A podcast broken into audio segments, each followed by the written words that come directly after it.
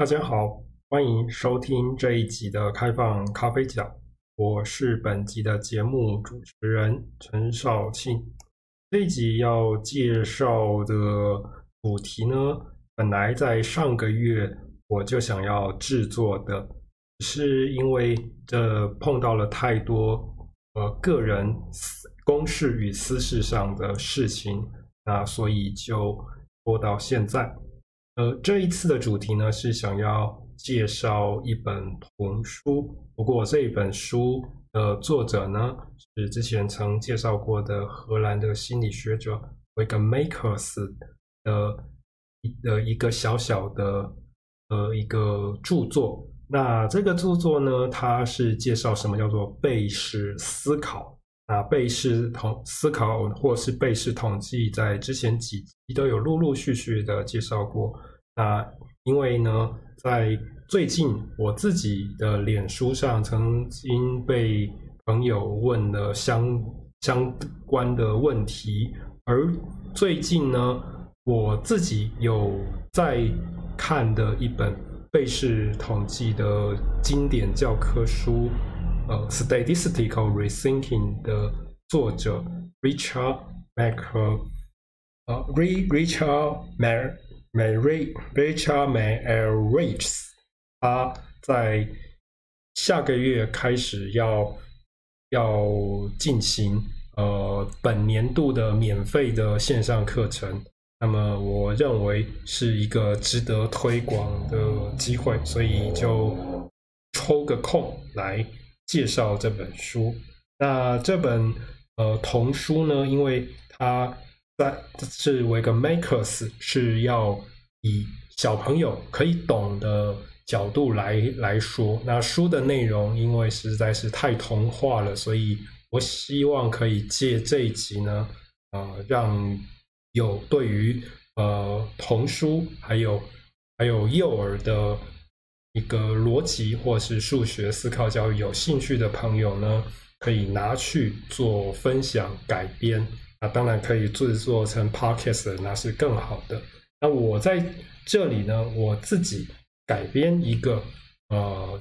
如果听众都是大人的话，都会比较熟，都都可能比较熟悉的场景。我用一个呃股票分析师的预测能力作为故事，然后接着再说明这中间有什么是贝氏思考的条件。呃，这而在由这样，在经过这样的说明后，我们再来看看科学研究中是怎么样用贝氏思考的。那最后呢，我会来谈谈贝氏思考的一些应用上的一些一些可可行的应用，以及它应用上的一些呃限制。呃，这个场景呢，就假设说。我今天有几只想要投资的股票，假设有 N 只好了，那么我都我这些股票我就分别给它一个代号，叫做 X one、X two，那么到最后一只就是 XN。那我有望在投资之前，我首先收集了两位。股市分析师，一位叫就叫做某 A，一位就叫做某 B，他们都有长期研究这些股票。那为了要判断哪位分析师的分析是比较可靠的，所以我做了一些，我我把呃他们呃长期以来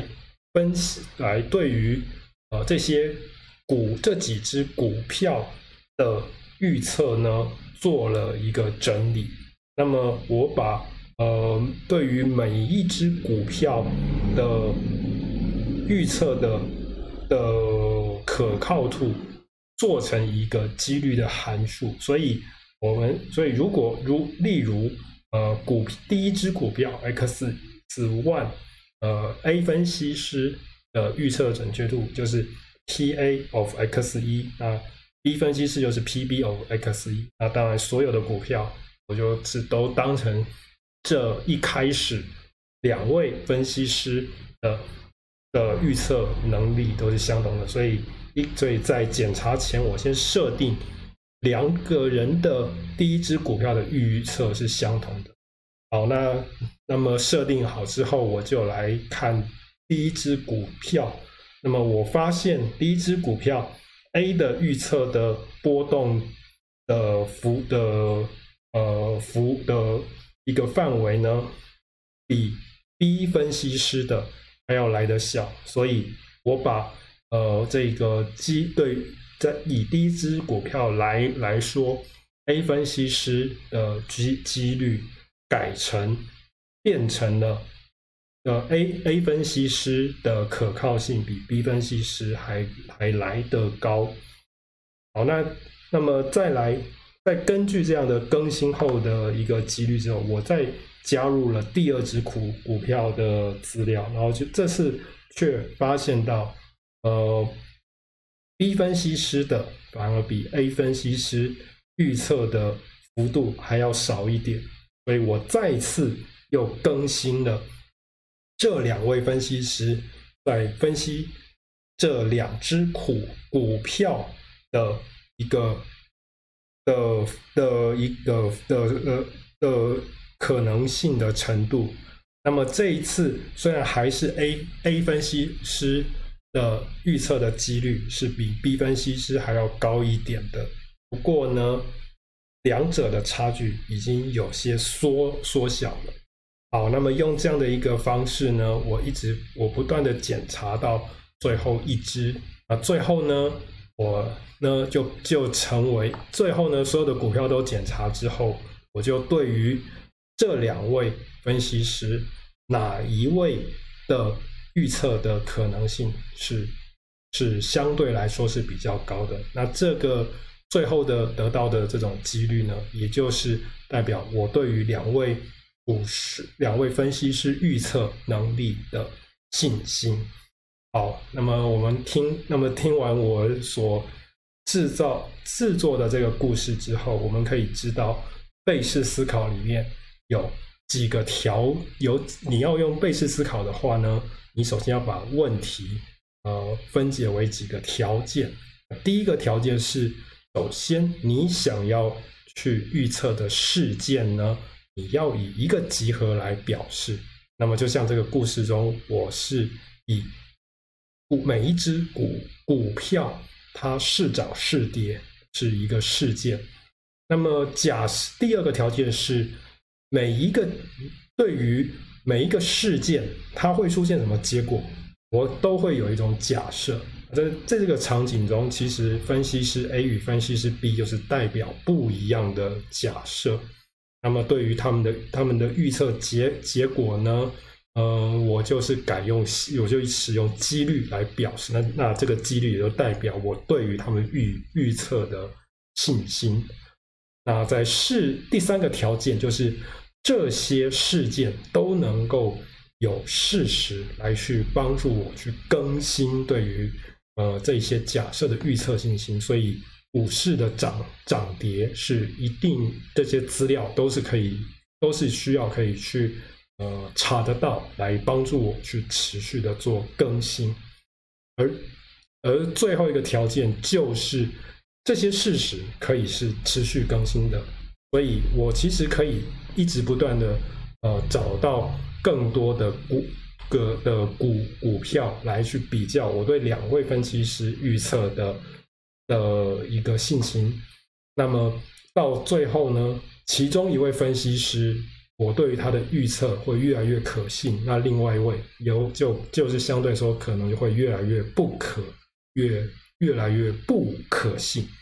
好，那听到这里，各位大概想，大家已经注意到了贝氏思考一个一个特特点。就是